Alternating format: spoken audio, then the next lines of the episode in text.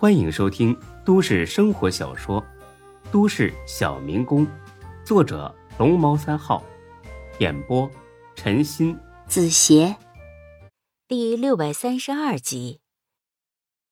见孙志眉头紧皱，这警察呀笑了起来：“ 哎，小孙啊，听说你和楚河仅仅是认识，你误打误撞救了他一次而已，没什么过瘾的交情。他死了，你不至于这么难受吧？”孙志瞟了他一眼：“为楚河难受？哼，老子感情没那么丰富，同情心也没那么泛滥，我他妈是在为大飞哥担心。”看这架势，他就算不被击毙，上了法庭也得判死刑。一想到要失去这么好的一位老大哥、好兄弟，孙志就心如刀割。你别笑了行吗？死者为大，懂不懂？哎呀，不好意思啊，我就是说呀，你还是回去吧，这里太危险了。凶手还在里面吗？嗯。被堵在顶楼的仓库里了，很凶残，也很厉害。我们撤出来的时候，已经开枪打伤两个特警了。领导已经发话了，可以将他当场击毙。总之，这小子是别想活着离开医院了。孙志眼前一黑，差点栽倒。不行，我得进去看看。大哥，你通融一下。你疯了吧你？进去找死啊啊！楚河已经死了。你进去看看死人有什么意义啊？再说，我要是把你放进去了，终局不得吃了我吗？哎，等着吧，啊，很快就要强攻了，他坚持不了多久了。孙志愣了，一屁股坐在了马路牙子上。这警察呢，还在一个劲儿的讨好他。哎，来抽个烟呢。呃，对了，小孙呐，我叫严磊啊，是西城分局的。今天呢，咱们就算认识了啊。以后有用得着的地方，尽管说话。哎，对了，有机会可以约着中局一起吃个饭嘛？啊，我请客，到时候。孙志脑子里一片空白，一个字都听不进去。孙志紧紧盯着医院的病房楼，心里默默的祈祷，希望大飞哥能奇迹般的逃走。大概一分钟之后，顶楼传来一阵密集的枪声，围观的人群吓得连连后退。孙志的心都快提到嗓子眼儿了。紧接着，那警察身上的对讲机响了：“王队，王队，强攻失败了，歹徒的抵抗很顽强，又有三个同事中枪，伤势很重，需要支援。”之后是王队骂人的声音：“妈的，这个王八蛋！你们带着伤员撤下来，让二队继续强攻。无论如何，不能让他跑了。”收到。孙志实在坐不住了，站了起来。爬着围栏，踮起脚往里看。严磊又来拍马屁：“哎呀，小孙子，哎，注意安全啊，别靠围墙那么近。”孙志鸟都不鸟他。很快，枪声大作，比刚才还要激烈。对讲机又响了：“王队，情况有变，凶手有两个人，不但持有手枪，还有 AK 四七和狙击步枪，火力很猛。看来他们早就准备打好持久战了，强攻再次受挫。”孙志简直要抓狂了，两个人，不用想了，肯定是沈金虎和大飞。刚才他还纳闷大飞哥怎么突然变得这么厉害了，连特警和武警都不是他的对手，原来是沈金虎也在。这就说得过去了，沈金虎的枪法可是一流的，而且他们俩对丁坤无比的忠心，就算搭上自己。也得替丁坤报仇雪恨。没等孙志回过神来，对讲机又嚷了起来：“王队，强攻奏效，确认击毙一名歹徒，另外一名歹徒也受伤了，正在仓库里搜寻。好，注意安全。第一，不能让他跑了。外围的兄弟们也加强警戒。如果发现他跳窗或者从其他通道逃跑，立马给我毙了。”收到。孙志两腿一软。瘫坐在了地上。哎，小孙，你怎么了？怎么出这么多汗呢？啊，肚子疼的厉害，可可能是急性肠胃炎犯了。哎，走走走，我背你进医院。哎，哎呀，这会儿也进不去呀。呃，你坚持一下啊，我给你打幺二零啊，我送你去别的医院。啊，不用，老毛病，坐一会儿就好了。哎，那你等着啊，我上对面药店给你买点药。说着，严磊就要跑。哎，杨哥，对讲机能留下吗？我我我我帮你听着点。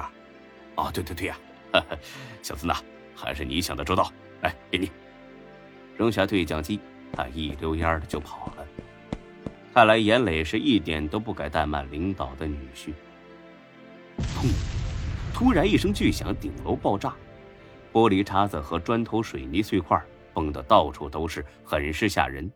此刻对讲机又响了：“王队，王队，第二名歹徒引爆炸弹自杀了。”这一刻，时间仿佛静止。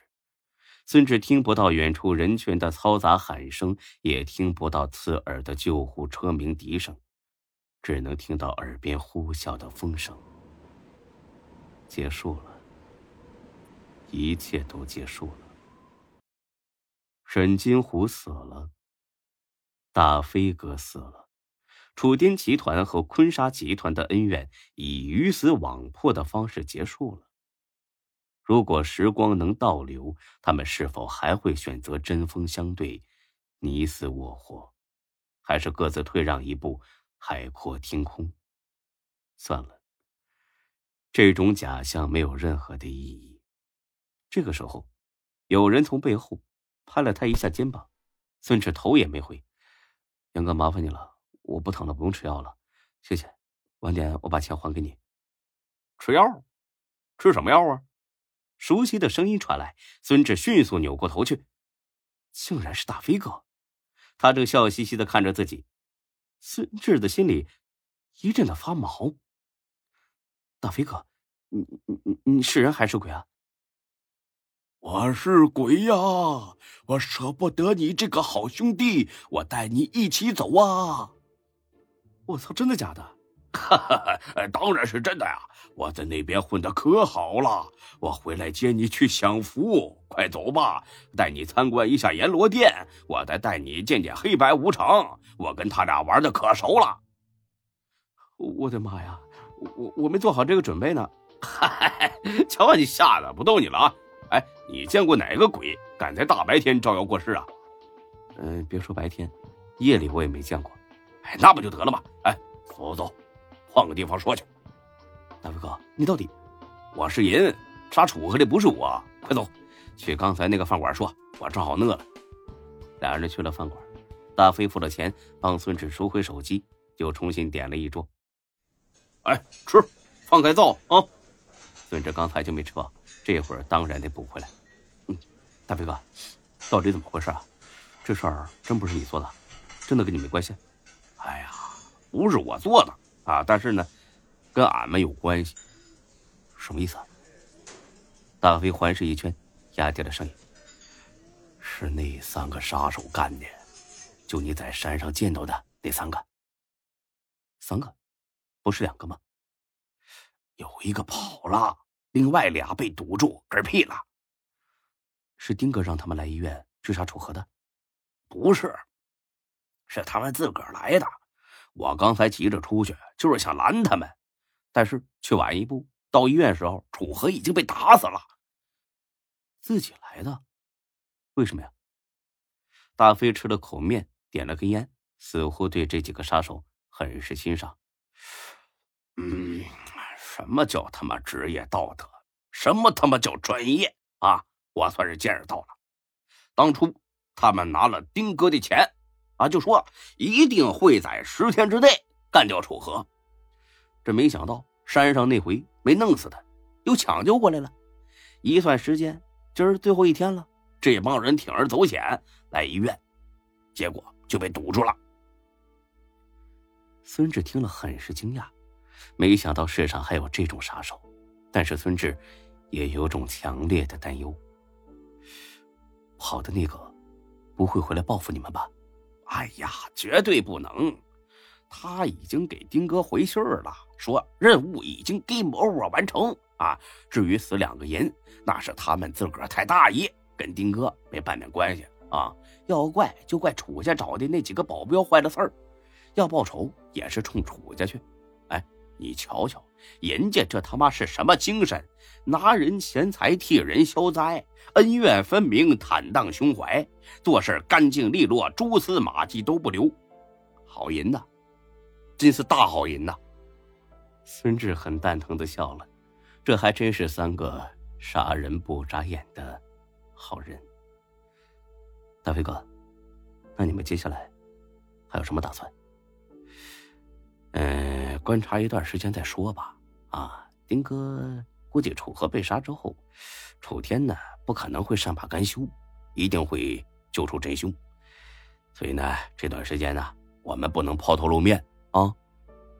那也对，那老弟啊，我先走了啊。如果有事找我，公共电话打这号啊，别存手机里边，背下来啊。行，我记住了。走了。哎，等等，结账啊，大哥，你又想让我压手机啊？我忘了，操！哎，你拿着花吧，啊，我走了。说着，大飞才给孙志一摞钱，快步离开。孙志来不及去追，数了数四千七百块，付了两百块的饭钱，还剩下四千五。这不愧是大飞哥呀，就是大方。看来接下来这段民工时间不用过得那么紧巴巴了。本集播讲完毕。谢谢您的收听，欢迎关注主播更多作品。